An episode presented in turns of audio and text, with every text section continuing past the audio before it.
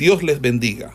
Reciban un cordial saludo por parte del Ministerio El Goel y su centro de formación, quien tiene el gusto de invitarle a una exposición de la palabra de Dios en el marco del programa de formación de biblistas e intérpretes de las Sagradas Escrituras, hoy con la asignatura de 22. Vamos al capítulo 22 del libro de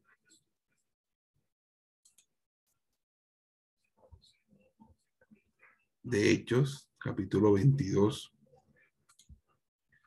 Hechos, capítulo 22. Dice así la palabra del Señor. Vamos a leerla con la bendición del Padre, la bendición del Hijo y la bendición del Espíritu Santo. Varones, hermanos y padres, oíd ahora mi defensa ante vosotros y al oír que les hablaba en lengua hebrea, guardaron más silencio. Y él les dijo, yo de cierto soy judío, nacido en Tarso de Cilicia, pero criado en esta ciudad, instruido a los pies de Gamaliel, estrictamente conforme a la ley de nuestros padres, celoso de Dios, como hoy lo soy todos vosotros perseguía yo este camino hasta la muerte, prendiendo y entregando en cárceles a hombres y mujeres, como el sumo sacerdote también me es testigo, y todos los ancianos, de quienes también recibí cartas para los hermanos, y fui a Damasco para traer presos a Jerusalén también a los que estuviesen allí, para que fuesen castigados aunque la audiencia a la que Pablo se dirige desde las gradas de la fortaleza Antonia es judía, esta se encontraba dividida entre cristianos y no cristianos, sabiendo él que ambos grupos eran celosos de la ley. También eh, sabiendo que en Jerusalén tanto judíos como cristianos piensan que él enseña en contra de la ley, del templo y de la raza judía, gracias a las calumnias que se habían hecho a su persona a lo largo de todo el tiempo transcurrido de su viaje misionero. Entonces él le quiere decir a esta gente que él es uno de ellos, en cuanto a su origen racial, en cuanto a la formación educativa y hasta donde los cristianos están preocupados, también quería informarles acerca de su conversión y informarles acerca de su misión como apóstol a los gentiles. Entonces, los cargos en su contra son muy parecidos a los que se hicieron a Esteban.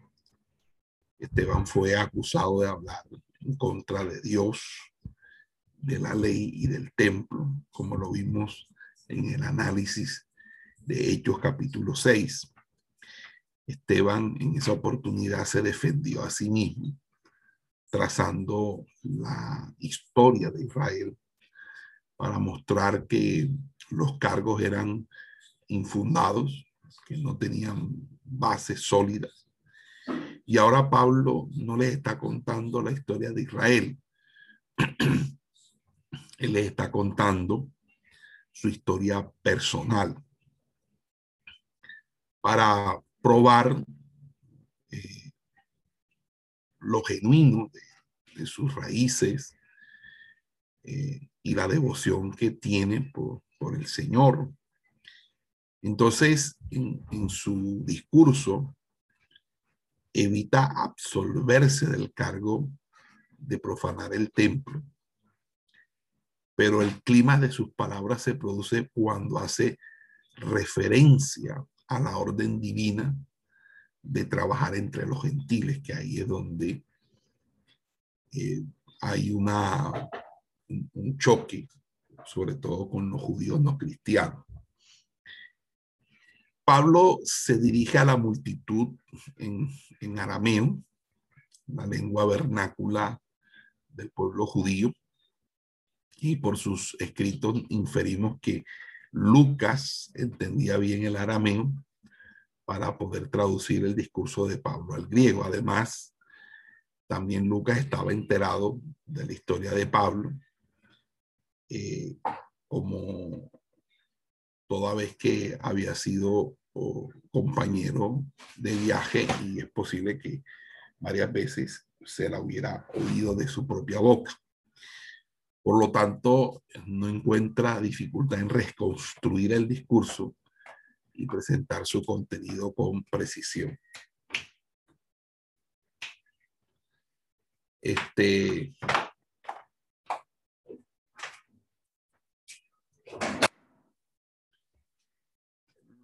los, eh, las primeras palabras que él utiliza dicen hombres, eh, hermanos y padres. Escuchen ahora mi defensa que hago ante ustedes. Fíjense que los judíos que momentos antes habían pensado matarlo, ahora lo escuchan eh, dirigirse a ellos respetuosamente como hermanos y padres.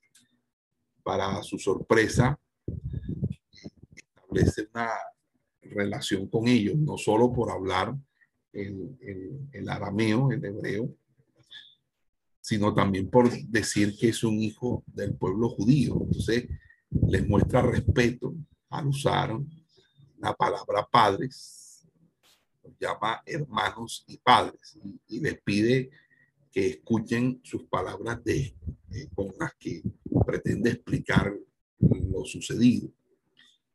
Entonces, fíjense que él les pide a los reunidos que escuchen su defensa y con el uso de este término, por implicación, está transformando la situación de un linchamiento público a un caso para los tribunales.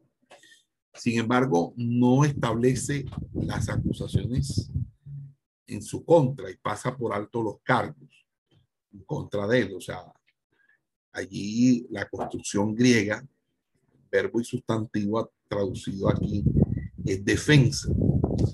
Esta misma palabra con, esta connotación la vamos a encontrar en los discursos que Pablo va a realizar eh, ante Félix, ante Festo y ante Agripa en los capítulos posteriores.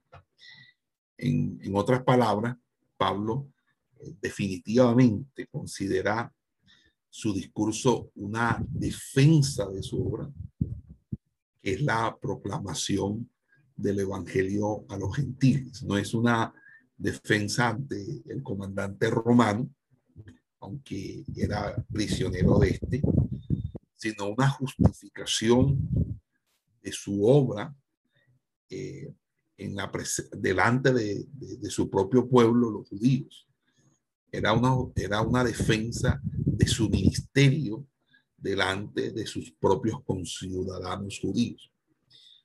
En el verso 2, el texto griego dice que cuando ellos oyeron que Pablo les hablaba en arameo, guardaron silencio. Entonces en el versículo 3 le dijo, soy judío, nacido en Tarso de Cilicia, pero fui criado en esta ciudad y educado a los pies de Gamaliel en la forma estricta de la ley de nuestros padres, siendo celoso por Dios, tal como todos ustedes lo son hoy en día. Entonces, vamos a anotar los siguientes puntos. Punto es el, el lenguaje. Pablo eh, sabiamente se dirige a la multitud en arameo es la lengua vernácula de Israel, es la lengua que ellos hablan, y trata de establecer así un vínculo con el pueblo. Cuando ellos empiezan a escuchar esas palabras arameas saliendo de sus labios, le escuchan porque creen que es judío de la dispersión que, que habla un arameo fluido y, y eso merece ser escuchado porque la mayoría de judíos de la dispersión no hablaban arameo, sino griego. Y eso era, eh, en cierta manera, un recelo entre los judíos de la diáspora y los judíos de, de, la tierra de Canaán, los judíos de la tierra de Judea, los judíos cercanos a Jerusalén. Entonces aquí Lucas describe el, el, desarrollo de la escena diciendo que guardaban aún más silencio. Y Pablo hábilmente extiende la mano y luego comienza eh, su, su, su, discurso. Entonces, la, la crianza, el, primer asunto que Pablo toca es, es es sobre su identidad. O sea, se llama judío y añade que, que nació en Tarso, eh, que es la ciudad capital de la provincia de Cilicia. Eh, les dice que es un judío de la dispersión, pero de inmediato agrega que se crió en la ciudad de Jerusalén. Es decir, que es una persona que conoce Jerusalén porque vivió allí, porque pasó toda su infancia, su adolescencia, quizá gran parte de su juventud en Jerusalén. Entonces, eh, les dice que es un judío de la dispersión y para ser preciso, eh, sus padres se trasladaron desde Tarso a Jerusalén cuando él era niño, eso lo va a decir en el capítulo 26 más adelante. Y aquí el verbo criarse, que aparece en el versículo 3, se refiere a el desarrollo mental y físico de un niño, que se difiere del verbo educar. Es decir, que Pablo creció hablando arameo, posiblemente también griego, pero que él, toda su formación y posicionamiento físico, mental, cultural, obedece a su crianza en las calles polvorientas de Jerusalén. Y por esa razón, eh, Pablo no solamente eh, se unía con ellos eh, por medio del lenguaje, sino que estaba diciendo que él se había criado, que él se había formado, que él se había culturizado en Jerusalén y por lo tanto les estaba hablando a alguien que no era ajeno a, Jerusalén, a sus usos, a sus costumbres, a su folclore, a, sus hábitos. Y obviamente eh, los que estudiaban en Jerusalén, en las escuelas rabínicas que existían, entre las que se destaca la de Gamaliel, eran estudiantes que no solamente pues aprendían la Torá, aprendían el Tanakh, sino que también eran eh, estudiantes eh, que tenían un, modelo, un, proyecto, un PEI, un proyecto educativo institucional bilingüe, donde estudiaban griego y, conocían el vocabulario griego, los conceptos griegos. Y eh, en ese sentido, pues se formaban tanto en todo lo, relacionado con la teología proveniente del Tanakh, de la Torah, también en, en todo lo relacionado con el idioma universal de ese entonces, que era el griego, el griego koiné. Eh, en Jerusalén, eh, dice Pablo que él fue educado a los pies de, de Gamaliel en forma estricta de la ley de nuestros padres. Entonces, el maestro fue el Rabán Gamaliel el Viejo, una persona sumamente reverenciada, era quizá uno de los el intelectual más destacado de, de Jerusalén desde los tiempos de Cristo. Y también fue un maestro como, con el más grande respeto por la ley, que después de su muerte, los rabinos acostumbraban a decir por el tiempo cuando Rabán Gamaliel, Rabán, el viejo murió, Rabán es un título para un gran maestro, Rabán.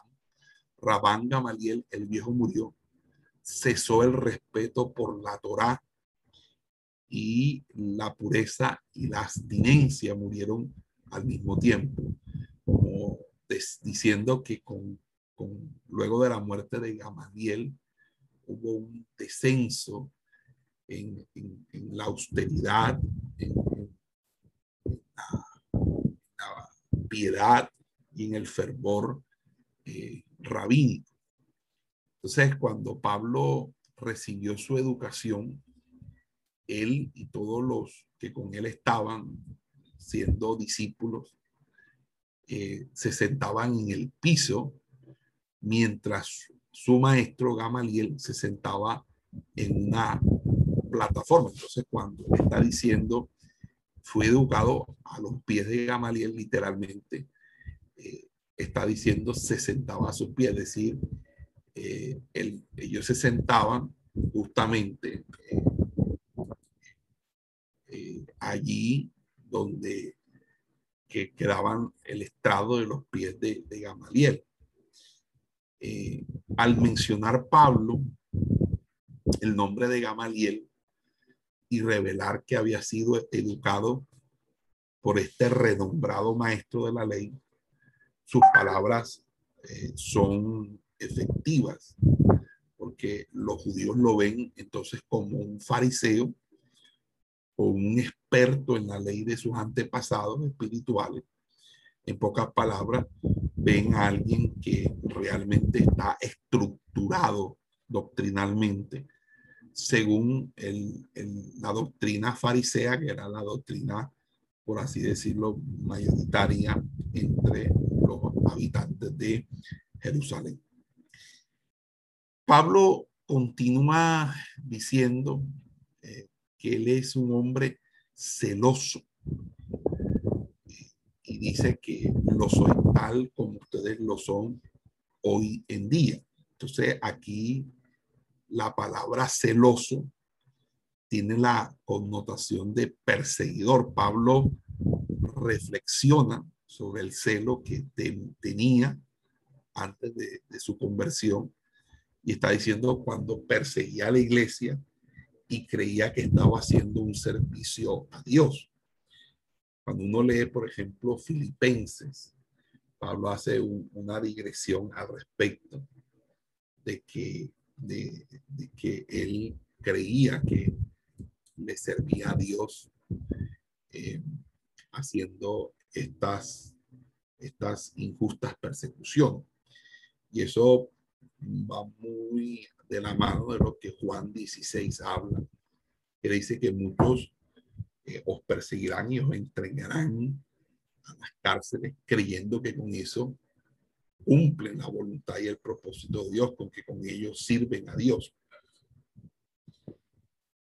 Por eso eh, Pablo cuando escribe respecto de los judíos en, en, Romano dice, porque yo testifico a ellos, Romano 10, dice que tienen un celo por Dios, pero un celo que no está basado en el el conocimiento, un celo que no está basado en el conocimiento. Eh, y eso lo dice en el capítulo Romanos 10, creo, sí, Romanos 10, en versículo 2. Y allí él, él está siendo muy directo, muy franco. Él está afirmando que, que los judíos a, a los que se está dirigiendo tanto aquellos que son cristianos como los que no lo son todavía, tienen el mismo tipo de celo enfermizo. ese, ese celo que, que desplegaron para momentos antes. Cuando querían matar a Pablo en el atrio de los gentiles. Y Pablo, a, no los, a pesar de esto, no los está acusando porque sabe que su celo es producto de la ignorancia. Y ahí es donde arregló seguido en el versículo 4 dice, perseguí a los adherentes de este camino hasta la muerte, apresando tanto a hombres como como a mujeres y metiéndolos en prisiones. Pablo está recordando su pasado, sus pecados pasados, cuando dice que por un tiempo fue un perseguidor que trató de destruir a la iglesia. Pero nótese que luego usa la frase eh, adherente de este camino, es decir, aquellos que eh, en el versículo 4 en la Reina Valera dice, perseguía yo este camino hasta la muerte. Y ahí la, el texto griego perseguía a aquellos que adherieron o eran adherentes de este camino, es decir, los miembros de la iglesia. Y, vuelve a este nombre porque, porque estaba entre las primeras designaciones para los creyentes. A los creyentes no se les llamó cristiano, sino en, en las, en las iglesias gentiles, especialmente en, en Antioquía, que, que, fue la primera vez que se utilizó la expresión cristiano. Entonces, a la gente se le llamaba la gente del camino. Entonces, eh, en ese sentido, eh, quiere que sus oyentes se, se den cuenta que les está hablando de acontecimientos que tuvieron lugar hace más de 20 años aproximadamente. Le dice, yo perseguí, yo perseguí hasta la muerte. Es decir, lo mismo que los judíos habían tratado de hacerle ahí.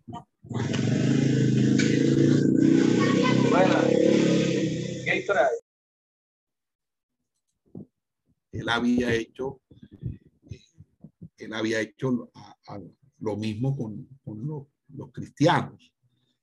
Y honesta y abiertamente les confiesa su pecado de matar a hombres y mujeres inocentes. Algunos eruditos son de la opinión que Pablo consintió solo a la muerte de Esteban, pero esto difícilmente sería correcto si consideramos la explicación adicional que él le da en el capítulo 26 al rey Agripa, cuando dice, y esto es precisamente lo que hice en, Jerusalén, no solo metí en prisión a muchos de los santos, porque, porque yo, porque Pablo había recibido autoridad de los principales sacerdotes, sino, sino que también di mi voto en contra de aquellos que fueron sentenciados a muerte. Entonces Pablo dice que él apresaba tanto a hombres como mujeres y los metía en la cárcel para que luego fueran ejecutados, sentenciados a muerte.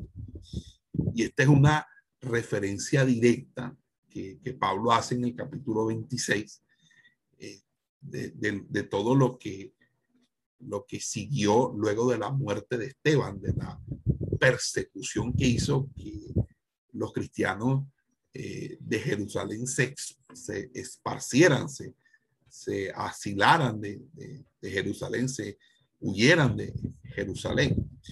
Entonces Lucas informa en este versículo que por este tiempo Pablo iba de casa en casa y arrastraba a la prisión tanto hombres como mujeres. Pablo era eh, prácticamente una, un guerrillero, un paramilitar, una fuerza paraestatal llegaba y entraba en las cárceles, en las casas, tumbaba las puertas y se llevaba a rastra por los pelos a las mujeres, a los hombres los encuellaba y se los llevaba. Eh, y Pablo tenía a su servicio soldados, guardias del templo, guardias del sacerdocio, es decir, la policía, la policía, Pablo fundó lo que una, Gestapo, esa famosa policía eh, que tenía el Tercer Reich en Alemania de es decir, una policía política, una policía que perseguía a los contrarios, una policía secreta. Y Pablo era como comandante, era como la persona que dirigía eh, todas estas operaciones militares para arrestar y para enjuiciar sumariamente los primeros cristianos que se ubicaban en Jerusalén. Y no contento con esto, eh, este, ahora eh, eh, nos está diciendo que no solamente su radio de operación fue Jerusalén, sino que también él se dirigió hacia otras latitudes y, específicamente va a hacer mención en el versículo 5 eh, de que él recibió cartas de parte del sumo sacerdote y todo el concilio de ancianos para testificar que, él podía usar esos poderes eh, policivos en, las comunidades judías de Damasco. Y él fue hasta Damasco para traer prisioneros, para secuestrar a los cristianos y traerlos para someterlos a juicio. Obviamente esto fue una, una operación secreta, estilo Mossad, porque eh, legalmente esto no podía hacerse, porque ellos no tenían jurisdicción en Damasco. Damasco pertenecía a otra provincia romana, pero lo podían hacer eh, eh, subrepticiamente, lo podían hacer en secreto. Entonces, estamos hablando de que Pablo era el líder de la mano negra, de una policía secreta, de una policía, eh, de una SS, de un Mossad, un cuerpo de inteligencia que ubicaba a los líderes de las congregaciones de las comunidades cristianas para arrestarlos, para sacarlos de sus casas y aún para hacer secuestros y llevarlos a ante el tribunal. Y todo esto lo está diciendo el apóstol Pablo en un mea culpa. Eh, y, dice que lo hacía porque él era un hombre celoso y que para eso eh, él dice hasta el sumo sacerdote, o sea, que Pablo había dejado Jerusalén hacía más de, de 20 años que el sumo sacerdote le dio autorización de ir, irse fuera de Jerusalén para hacer una, eh, una aplicación extraterritorial de las competencias jurisdiccional de el, sumo sacerdote. El sumo sacerdote, recuerdan, era el comandante de la policía del templo, pero ellos nada más tenían eh, jurisdicción al interior del templo y los edificios colindantes. Pero aquí había una extraterritorialidad de la ley, es decir, la aplicación de una ley eh, nada más que aplicaba a los judíos, pero que entonces ahora lo, los, lo estaban de una manera u otra desarrollando en otras latitudes. Entonces, allí Pablo eh, está recordándoles a, a, la multitud los tiempos cuando el, sumo sacerdote y el concilio de ancianos eh, lo comisionaron para que persiguiera a los cristianos en otras ciudades. Y estamos ahí eh, refiriéndonos al, sumo sacerdote Caifás. Acuérdense que Caifás fue quien sirvió más o menos desde el año 18 eh, hasta el año 36 después de Cristo. Y por el relato de Lucas sabemos que en el momento en que se dirige a su audiencia judía, ya el sumo sacerdote no era eh, Caifás, sino Ananías, un hombre excepcionalmente cruel, es un hombre todavía mucho peor que Caifás.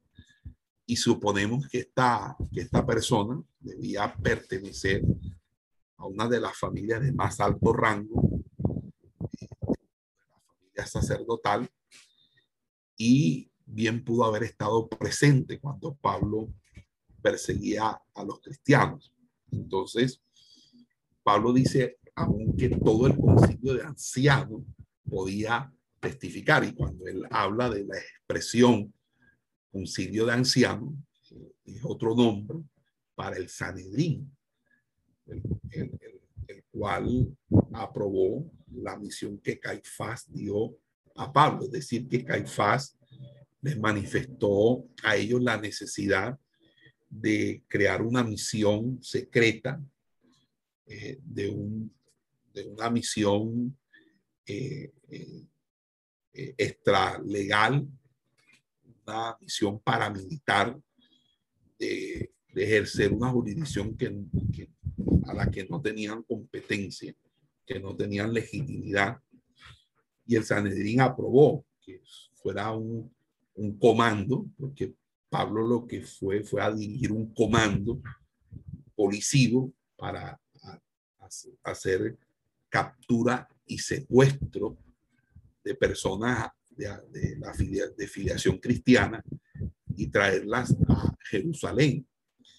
Es decir, eh, fue una persecución religiosa al, mejor estilo de las persecuciones que se dieron en, en la Rusia de, la Rusia estalinista o en la China de Mao Zedong, la que miles de personas que quisieron abrazar o abrazaron el cristianismo fueron asesinados o desaparecidas. Entonces, básicamente, Pablo estaba conjurado con el Sanedrín y con, con el principal líder del Sanedrín en ese entonces, Caifás, Sanedrín ejerció una autoridad que no le competía a Pablo. Ellos podían de pronto dar alguna instrucción religiosa o espiritual a las sinagogas, pero no ordenar operativos militares en ciudades que no estaban bajo el mando judío, sino el, eran provincias romanas bajo el mando de otros liderazgos, de otras naciones. Entonces, eh, allí vemos cómo el Sanedrín ejerce, hace un abuso de la autoridad para poder conseguir el arresto de los judíos cristianos y traerlos presos ante el sumo sacerdote, quizás para darles un, una especie de, de, ejemplo a los demás de que ninguno podía huir del Sanedrín, uno podía oír de la mano de Caifás y para desarrollar miedo y temor en la población. Eh, con esta gente no se puede jugar, esta gente es terrible.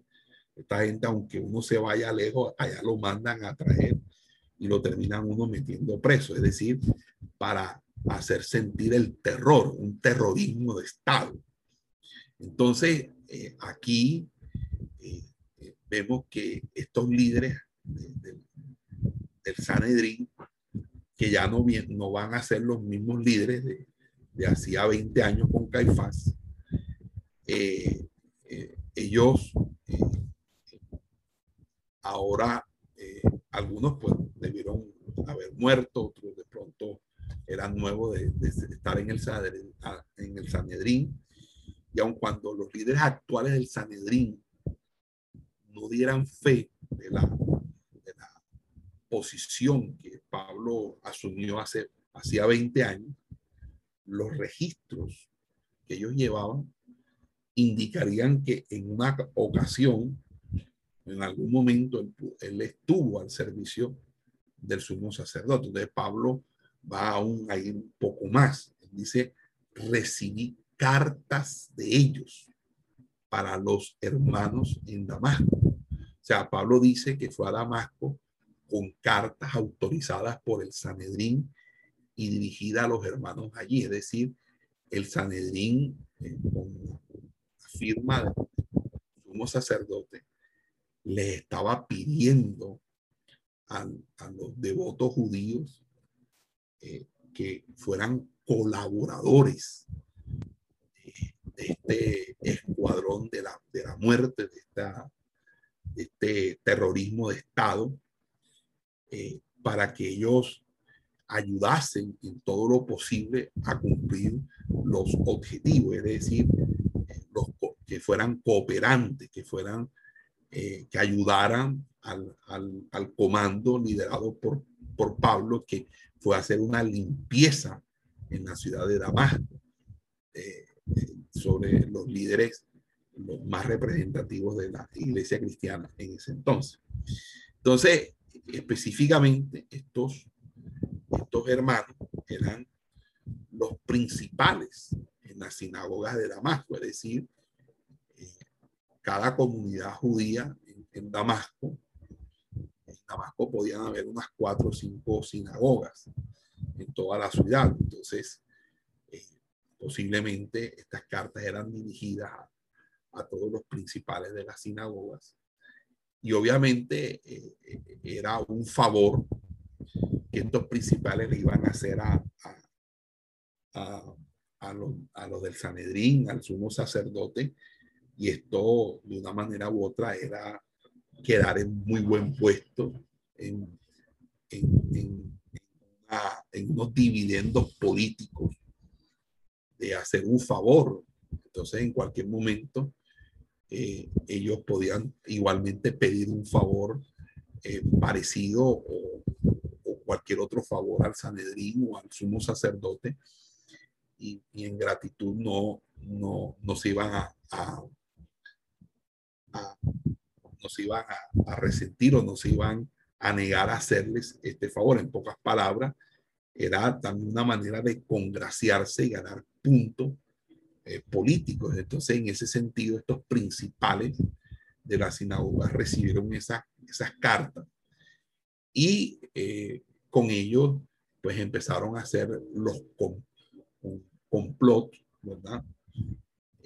Este, eh, para hacer esta, este barrido, este barrido o esta persecución religiosa.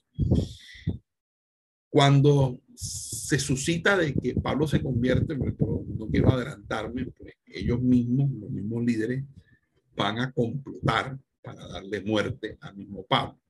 Pero bueno, entonces dice que, que fui allí para traer a los que hiciera para hacerlos prisioneros a Jerusalén para castigarlos. Entonces los cristianos que fueron dispersados después de la muerte de Esteban, se viajaron eh, a, a otras latitudes.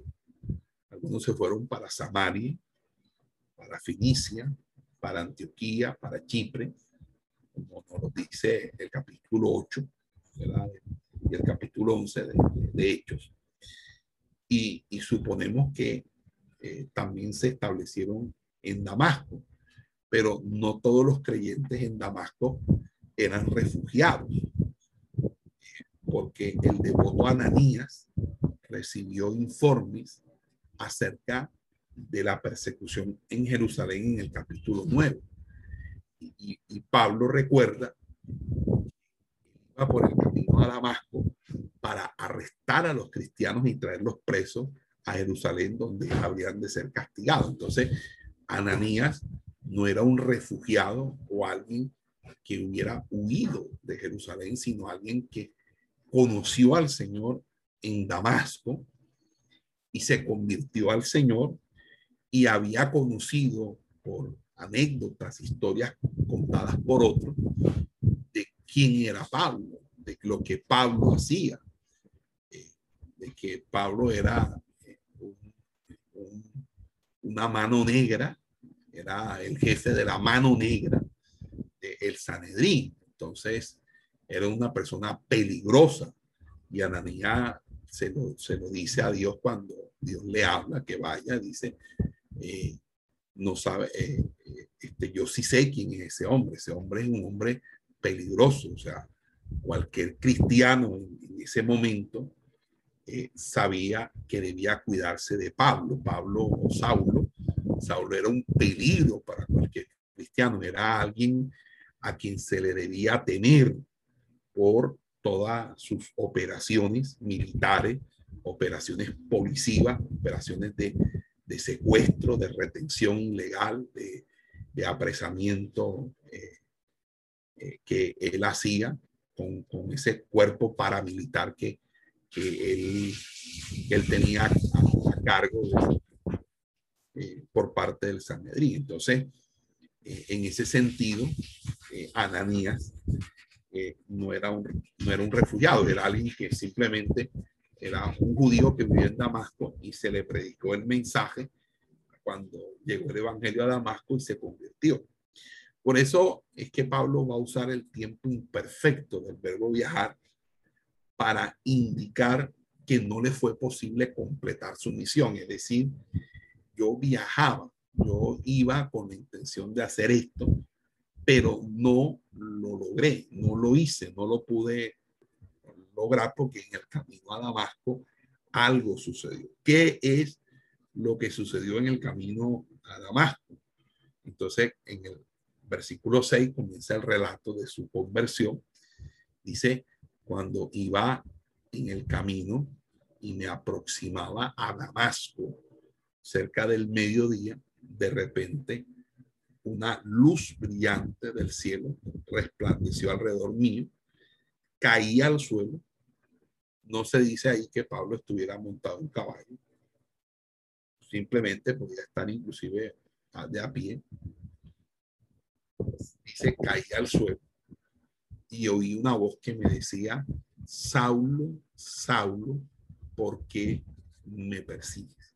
Entonces Pablo cuenta la con, esto la experiencia de su conversión. Y cuando uno eh, lee un poquito de ser muy atento, el capítulo 22, versículo 6 hasta el 11, donde está el relato, el relato difiere un poco en detalles muy, muy perceptibles, muy menores, de la narración que está en el capítulo 9. Porque aquí dice que iba en el camino a Damasco y cuando se aproximaba a la ciudad alrededor del mediodía, de repente vio una, luz muy brillante que, que venía del cielo y que resplandeció alrededor de él. Fíjese que aquí hay un agregado que no está en el capítulo 9 y es cerca del mediodía. En el capítulo 9 no aparece el tiempo exacto o el tiempo aproximado de, la, de esta fanerosis, de esta manifestación que, que tiene eh, Pablo en, en, su experiencia espiritual. Entonces, cuando, habla, cuando Pablo habla de, de una luz brillante que, que resplandeció desde el cielo, le está diciendo a, su audiencia eh, judía que lo que experimentó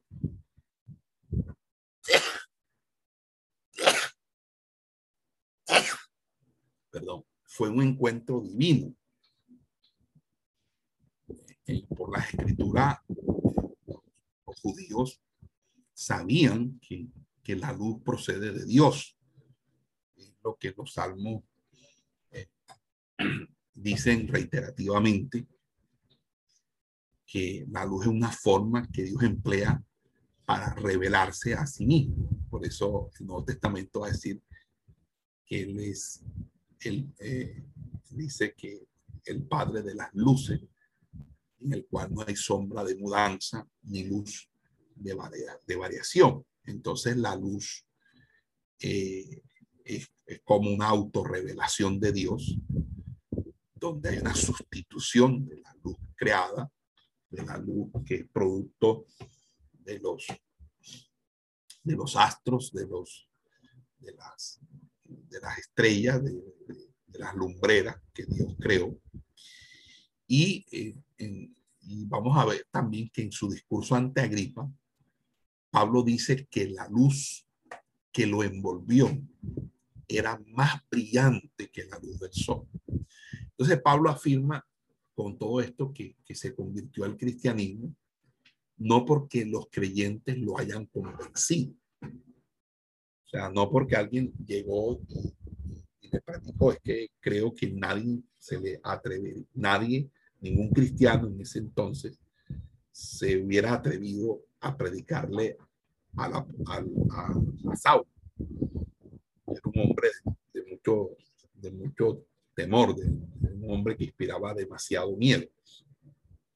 Pero tampoco nadie hubiera podido convencer a un hombre que estaba completamente entregado a, esta misión eh, político, religiosa y militar de acabar con la secta del camino, eh, que es lo que pues vislumbramos en, en, todo este relato. Entonces, Pablo está diciendo, yo, yo no soy cristiano, yo no me convertí porque alguien me haya convencido, porque alguien, alguien me haya, eh, haya argumentado de tal manera que, que me haya erosionado mis bases fariseas. Es que tuve una experiencia, una experiencia donde Jesús se me apareció. Eh, Jesús me detuvo cerca de la, de la ciudad de Damasco y, y, caí al suelo y, y, escuché una voz que se, que se dirigía a, mí, o sea, se dirigía a Saulo y le repitió dos veces su nombre hebreo, Saulo, Saulo. Y ustedes saben que en la escritura, cuando se repite un nombre dos veces, eh, esto implica, tiene una connotación muy, específica, muy especial. Es el caso de Éxodo 3 cuando se habla, eh, se, se, oye la voz divina desde la zarza ardiendo, decir Moisés, Moisés. O cuando en el tabernáculo Dios llamó a, a, a Samuel cuando era un niño y le dijo, Samuel, Samuel. Pablo está indicando, he recibido un llamado divino. Dios llama dos veces. Entonces, Moisés, Moisés, Samuel, Samuel, ahora es Saulo, Saulo. Y eh, al renglón seguido, en el versículo 7, eh, Pablo, eh, Saulo, que después va a ser conocido como Pablo, le pregunta, ¿quién eres tú, Señor? Y, entonces eh, eh, la voz le va a contestar, yo soy Jesús de Nazaret, a quien tú estás persiguiendo. Entonces, fíjense, mientras estaba enseguecido por la luz, estaba de bruces en la tierra, caído en la tierra escuchando una voz celestial que le hacía una pregunta, Pablo recuerda que mantuvo su mente clara porque la voz que se dirigió a él le preguntó por qué estaba haciendo víctima, porque estaba persiguiendo al que le hablaba. Y, y lo que Pablo, eh, lo que Saulo pudo hacer es muy lógico eh, es, pues, ¿quién eres tú? Identifícate porque no sé quién es quien me está hablando. Y le dice, ¿quién eres, Señor? Y, ahí es donde a, a, Saulo se le cae todo su mundo, se le, se le hace añicos todo, todo, todo su pensar, toda su estructura, todo su conocimiento, toda su experiencia. Pablo es, es, resquebrajado por una palabra que lo sorprende, que lo que, que hace que Pablo reciba la más grande sacudida de su vida. Es que él, eh, la voz le dice, yo soy, yo soy, yo soy, yo soy, que es, que una expresión que ustedes entenderán que es muy diciente, porque es una afirmación divina. Cuando se habla en el Evangelio de Juan, por ejemplo, de la divinidad del Señor, hay siete afirmaciones eh, que, que se hacen en el Evangelio de Juan asociadas a esa expresión del verbo cero estar. Yo soy, yo soy el pan de vida, yo soy la vida verdadera, yo soy el buen pastor, etc. Porque yo soy es, una, una expresión que deviene de un, de un concepto que ya es vigente en el Antiguo Testamento, es el concepto del tetragramatón, del verbo hayah, del verbo en hebreo que da origen al, a la expresión o al nombre que hoy conocemos nosotros como el nombre propio, el nombre singular, particular de Dios, que la Reina Valera tradujo o españolizó con el nombre Jehová, Jehová, y que eh, algunos otros eh, llaman Yahvé o Yahweh, y que pues eh, es, es, es, precisamente una, una, especie de, concepto semántico que es yo soy el que soy. Entonces, yo soy el que soy habla de autoexistencia, o sea, yo soy el único que es, porque lo demás vino a ser, mientras que yo nunca he venido a ser, yo siempre he sido. Aunque pareciera un juego de palabras, que hay una profundidad ontológica, una profundidad teológica impresionante. Entonces, cuando él dice yo soy, eh, le, está revelando la divinidad, porque es que Pablo no se le revela simplemente Jesús como un, fantasma o una aparición, eh, como algunos creen, eh, eh, como algunos de los discípulos creían cuando Jesús venía caminando por el mar, que creían que era un espanto, que era un fantasma, propio de, las creencias fetichistas, esotéricas de, que plagaban a, los judíos como también a, a los evangélicos. No, aquí está diciendo yo soy, yo soy, yo soy Jesús de Nazaret, a quien tú estás persiguiendo. Y ahí, mis amados hermanos, ese hombre eh, no tuvo que hacerse, ese hombre se le derrumbó toda su vida, todo lo que él había creído, todo lo que había construido, todo lo que había hecho, todo lo que había realizado, todo lo que había pensado, todo lo que había planificado, lo que había proyectado, todo el sentido de su vida,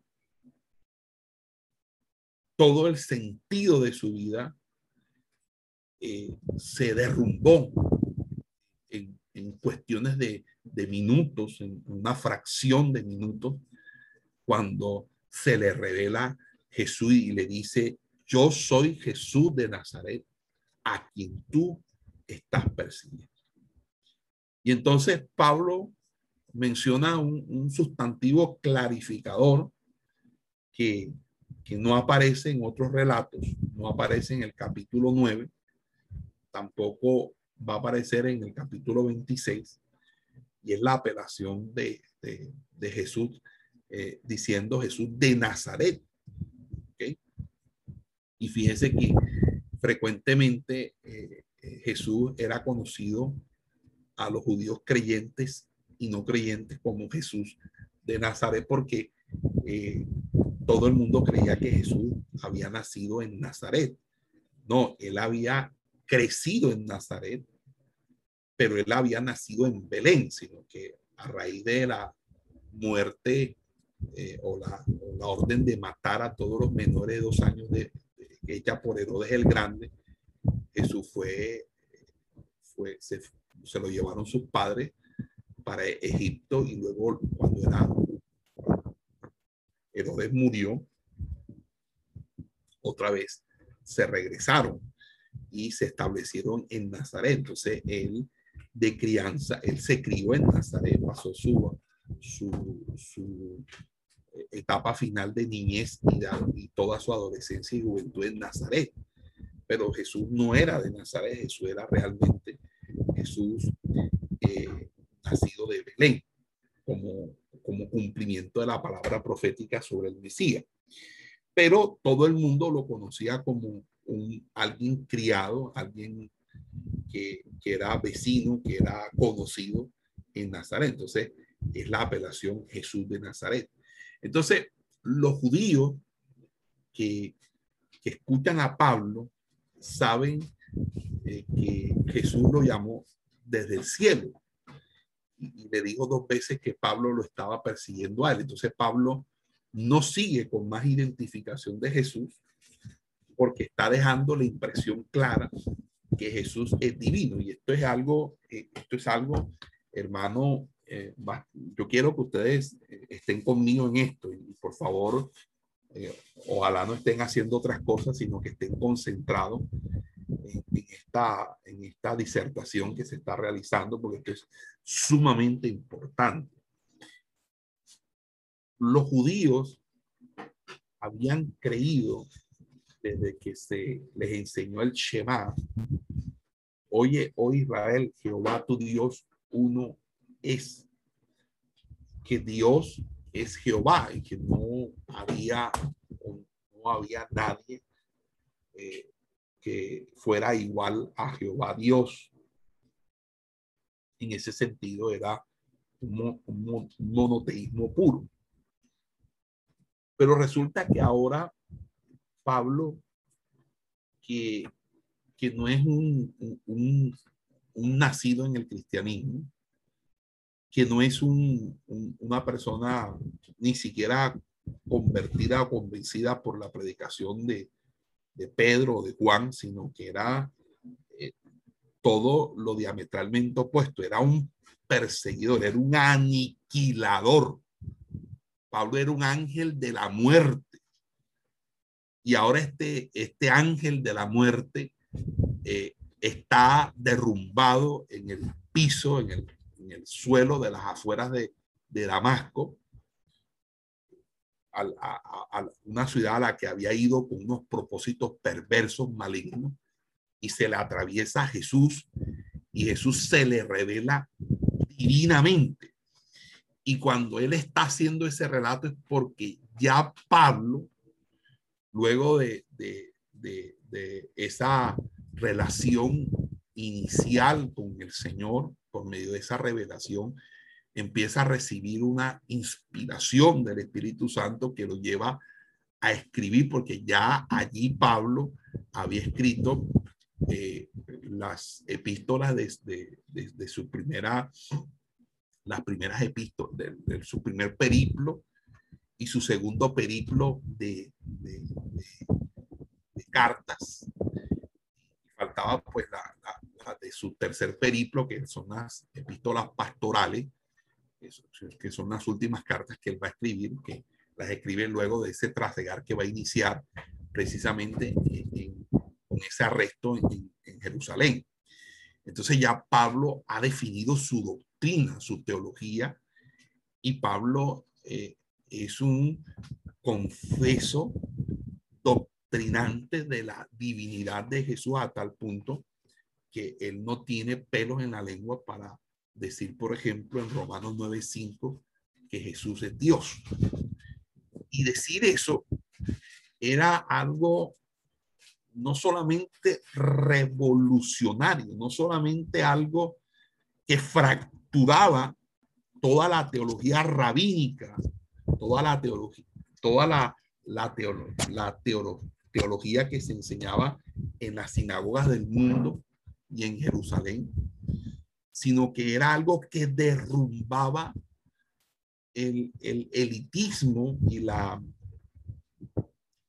y la concepción eh, que, que, había alrededor de, de, esa figura monoteísta, porque esa figura monoteísta no solamente era eh, eh, el conocimiento que se tenía de que Dios era uno solo, sino que ese uno solo era también una forma de decir, es uno solo y es solamente de nosotros.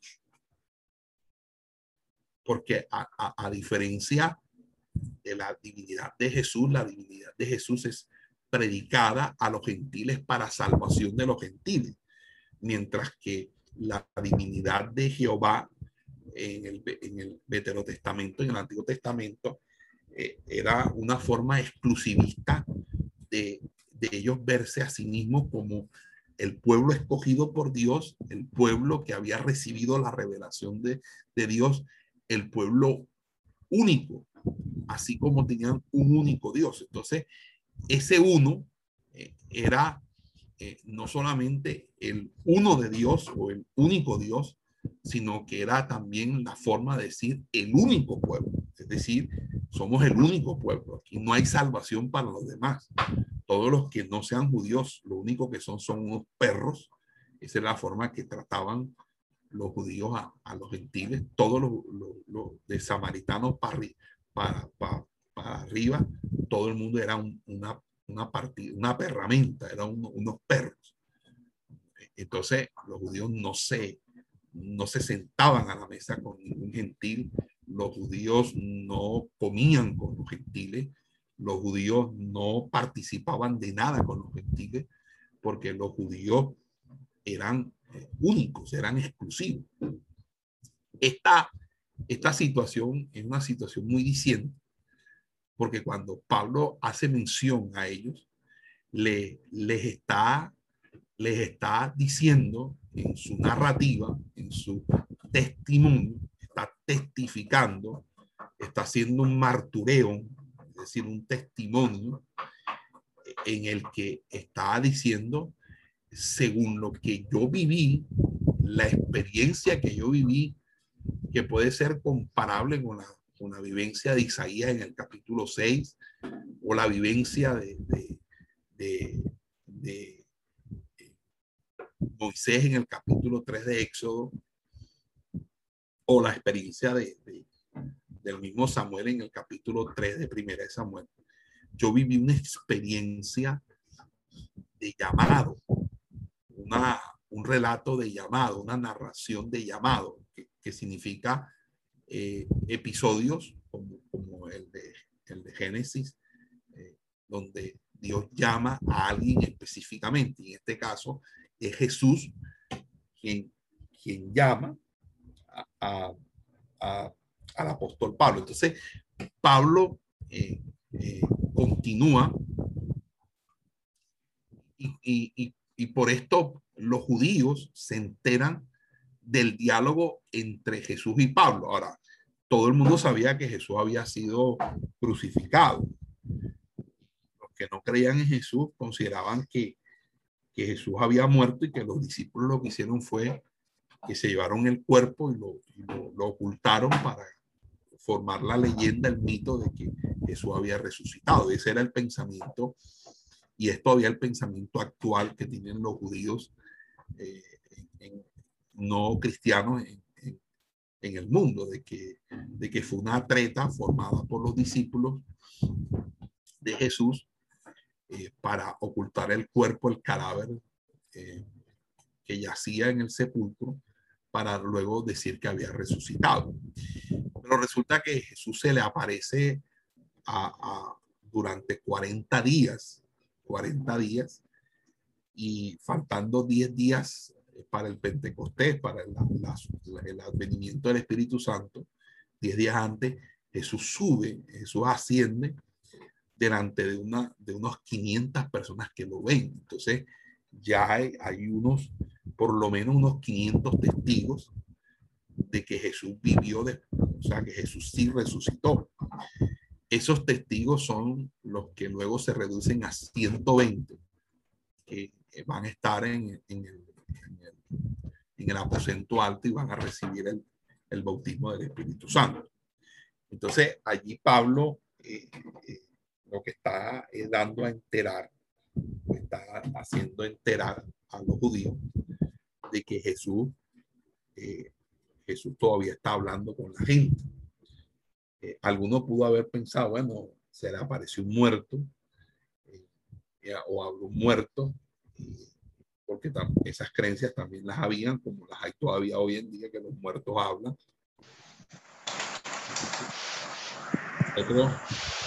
¿Y por qué se me canceló a mí?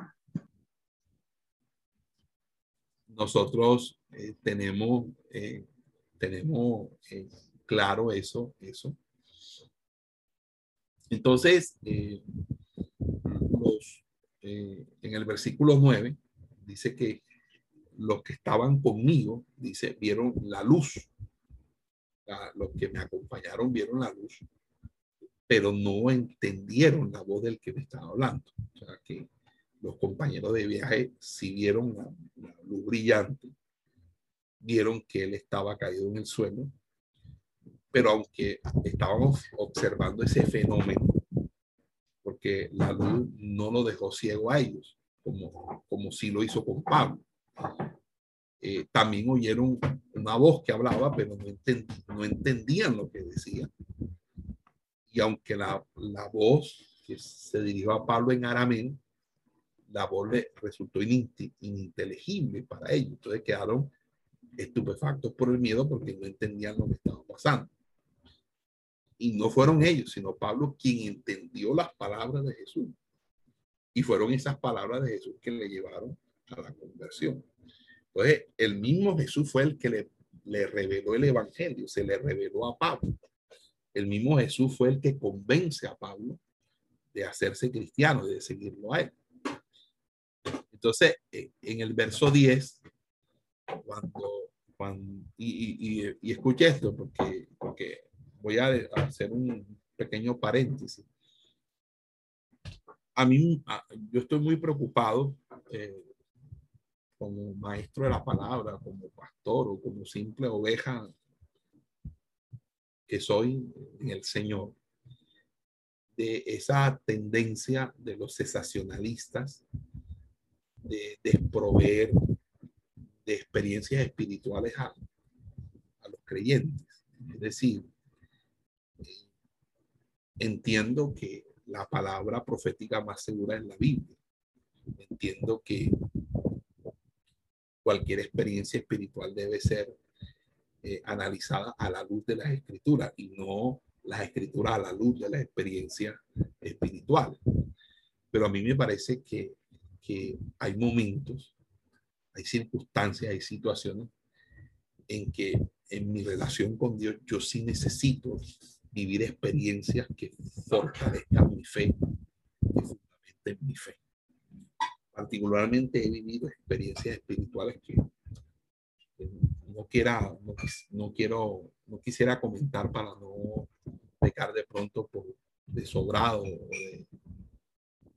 de arrogante, pero he visto experiencias eh, que me han ayudado mucho porque no es solamente que tengamos nosotros el conocimiento de la palabra, sino que nuestra fe esté fundada en la demostración del poder de Dios. De cuando hay milagros, cuando hay operaciones, manifestaciones del Espíritu, eso lo que hace es afianzar mi fe en el Señor. Yo no creo por los milagros ni por las señales. Yo creo por la palabra, porque la palabra es la que produce mi fe. Pero no puedo negar que cuando yo veo a Dios obrar, eso aumenta mi fe, eso ayuda a mi fe, porque veo que Dios no es un concepto abstracto, sino que entiendo la verdadera personalidad de Dios, la esencia personal de Dios y su realidad en nuestras vidas, su manifestación real y personal.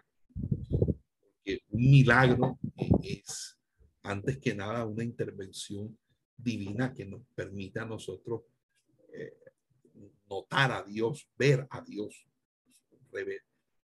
que Dios se nos revele de una manera majestuosa. Entonces, cuando yo quiero fundar la fe cristiana en un racionalismo, en un formalismo al estilo de John MacArthur, de Sugeles, de Núñez, de Paul Washer, que se niegan a aceptar. Entonces, para ellos nunca se hubiera podido dar la conversión de, del apóstol Pablo, por ejemplo, de Saulo de Tarso, ni ninguna de las maravillas, porque simple y llanamente eh, eh, el racionalismo, el formalismo ético de ellos no les permite pensar que el mismo Dios que operó en los tiempos pasados eh, sigue siendo el mismo Dios, no ha cambiado, no ha modificado. Yo entiendo que, es inadmisible cualquier revelación que quiera ser canonizada, cualquier experiencia espiritual que quiera estar al nivel de las escrituras. También entiendo el abuso de ministerios como el del señor Maldonado, el del señor Luna,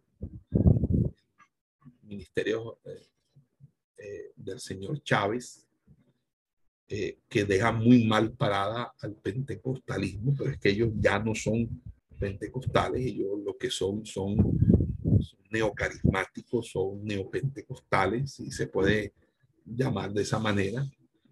Y lo que ellos han montado es un negocio, han hecho mercadería para convertirse en, en unos potentados, en unos gamonales eh, de una marca corporativa muy personal, muy egocéntrica e, e idolátrica, pero que realmente no refleja.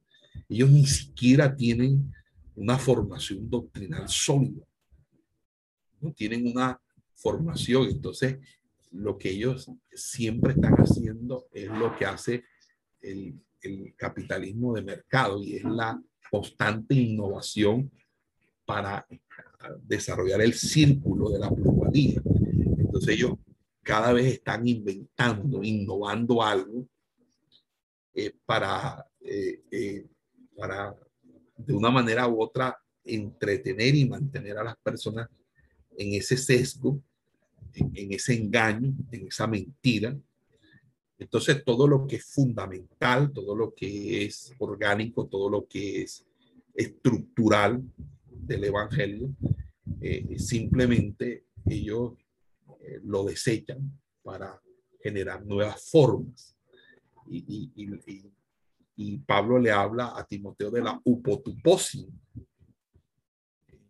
cuando le dice que mantenga las formas de las sanas palabras, es decir, hay unas formas de hacer las cosas no solamente hay algo, algo de, es esencial, sino que todo lo que es esencial es formal y todo lo que es formal es esencial. No podemos separar la esencia de la forma. Entonces aquí pareciera que ellos eh, han deshidratado, han descafeinado el, el Evangelio para reducirlo a una versión light, una versión eh, simplista, fácil, facilista, eh, en la que las personas simplemente han, han reducido a un amuleto la predicación cristiana, la han reducido a un talismán, a un soporte de, de, vida que, que les permita a ellos el viaje de su materialidad, de su materialismo. Entonces, obviamente, creo que, la experiencia de Pablo aquí en este capítulo de, la, de las escrituras es una experiencia muy diciente, una experiencia eh, muy conmovedora. Él era un asesino, un ángel de la muerte, una mano negra, un genocida, una persona que por su celo religioso, por sus convicciones erradas, mandó a cientos de personas a la muerte, al ahorcamiento, al linchamiento, al apedramiento, a la tortura. Y él estaba de acuerdo con todo eso. ¿Y qué es lo que lo hace cambiar? un discurso, una predicación, una enseñanza, un libro de MacArthur, no. Lo que lo hace cambiar a él es tener una experiencia personal, que ahora él mismo la testifica.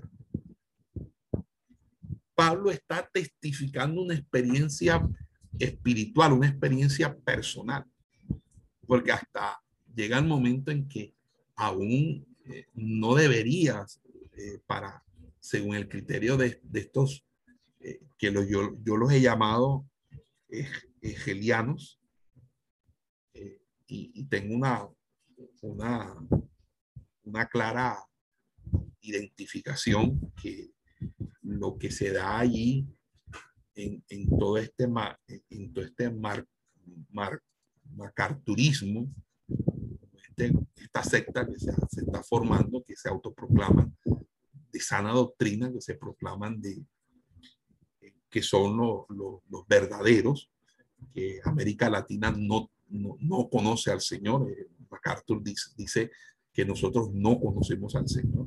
En pocas palabras, estamos esperando que Él llegue y nos revele a Cristo, porque Cristo no se nos ha sido revelado. Nosotros no conocemos el Evangelio. Entonces, en ese, en, en, ese sentido, eh, aquí nosotros nos, nos, estamos dando cuenta de algo muy, pero muy importante, que Pablo está hablando de una experiencia y está utilizando esa experiencia como base para una defensa. Entonces, hoy en día, si nadie tiene experiencias, porque no hay dones, no hay manifestaciones eh, del Espíritu Santo, entonces ellos entonces se proclaman como expositores y así se llama una de sus de sus de, sus de, uno de, sus eventos o quizás el evento más importante que anualmente ellos realizan se llama expositores. Lo hacen en, en, la iglesia de MacArthur y, y, allí ellos son expositores porque nadie más expone la Biblia. O sea, lo que hace, eh, lo que hacemos nosotros aquí, por ejemplo, no es exponer la Biblia. los expositores son ellos, porque la predicación expositiva es la única predicación válida eh, eh, y no hay otra manera de predicar. Entonces ellos son los expositores, nadie más es expositor. Entonces, todas estas ideas marcan la tendencia de algo que se está, se está eh, debido a esa crisis, a esa, esa, a esa mala imagen de estos predicadores de la prosperidad que han tomado el pentecostalismo eh, para generar riquezas personales, imperios personales. Entonces creo, mis amados hermanos, de que sí hay experiencias espirituales. Yo he tenido experiencias espirituales. Yo puedo decir que a mí se me ha aparecido el Señor dos oportunidades. he podido ver, eh, tener experiencias como la del arrebatamiento, entonces, eh, este, y, han sido significativas esas experiencias porque en, mi formación académica, que algunos conocen, eh, he estado en, aulas de, pregrado y posgrado de filosofía en las que he sido informado y enseñado en diferentes escuelas y pensamientos desde los presocráticos hasta el postestructuralismo francés y la teoría crítica de la escuela de Frankfurt, eh, en, más de dos, mil años de, de, filosofía. Y, y, a pesar de todo, esa, de todo eso, he mantenido mi fe, y, y no solamente mi fe, sino la doctrina, una doctrina conservadora. Es porque a la par de la, de la enseñanza que yo he podido percibir de las escrituras, a mí Cristo se me ha revelado personalmente. Yo he tenido un encuentro personal con el Señor. Y no un encuentro de que yo pagué 50 mil, 60 mil pesos y me hicieron una regresión en una finca en Sabana Larga. No, es que he tenido una experiencia donde he escuchado la voz de Dios, donde he visto a Dios eh, y no lo he visto eh, como, como ver ahora a mi esposa, sino que lo he visto en el sentido de lo que una visión o una revelación se puede dar. Entonces, en ese sentido, mis amados hermanos, eh, quiero que, aterricemos en, esto y, creo que, tenemos que apuntar y espero que esta camada de, profesores que se van a sumar a este centro de formación tengan estos criterios. Espero que, en esa libertad de cátedra que ustedes van a desarrollar sus respectivas asignaturas, siempre tengan un criterio de no ser unos ratones de biblioteca o de ser un, simplemente unas personas discursivas, sino también personas que potencialicen eh, la manifestación del Espíritu de tal manera que haya realmente una fundamentación no en palabras de sabiduría humana, sino en demostración del poder de Dios. Este es el paréntesis eh, en el que pido disculpas que me haya extendido.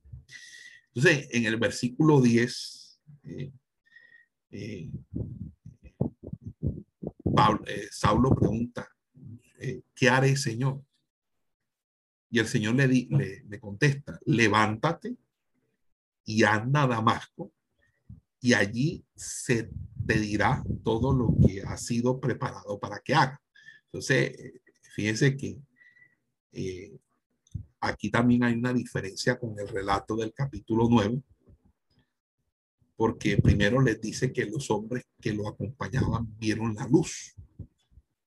Luego les dice más del diálogo con Jesús, porque él le preguntó, ¿qué haré, Señor? Y esta pregunta y la oración que introduce la respuesta de Jesús no aparece en el primer informe de Pablo de su conversión en el capítulo 9. Y por último, las instrucciones que Jesús le dio son más detalladas en esta segunda versión. Acuérdense que hay una primera versión de la conversión de Saulo en el capítulo 9 del libro de Hechos yo estoy ahora en el capítulo 22 del libro de Hechos. Y a esto entonces eh, se le agrega la cláusula todo lo que ha sido preparado para ti, que, que en la Reina Valera, pues yo estoy tomando, estoy traduciendo directamente del griego al español, pero la Reina Valera dice, ok, y dije, ¿qué haré, Señor? Y el Señor me dijo, levántate y ve a Damasco y allí se te dirá todo lo que está ordenado que haga. Eh, aquí dice preparado, ordenado. Ok. Entonces, eh, tres veces en dos versículos, en el versículo 8 y en el versículo 10, Pablo emplea el término Señor. Y este término es el término curios con lo cual no solamente está manifestando su respeto por Jesús, sino que Pablo eh, eh, está señalando la divinidad de Jesús. Y Pablo no utiliza el término Jesús, eh, sino que utiliza el término Señor. En, el versículo 10 él está preguntando, ¿qué haré, Señor? Y el Señor me dijo.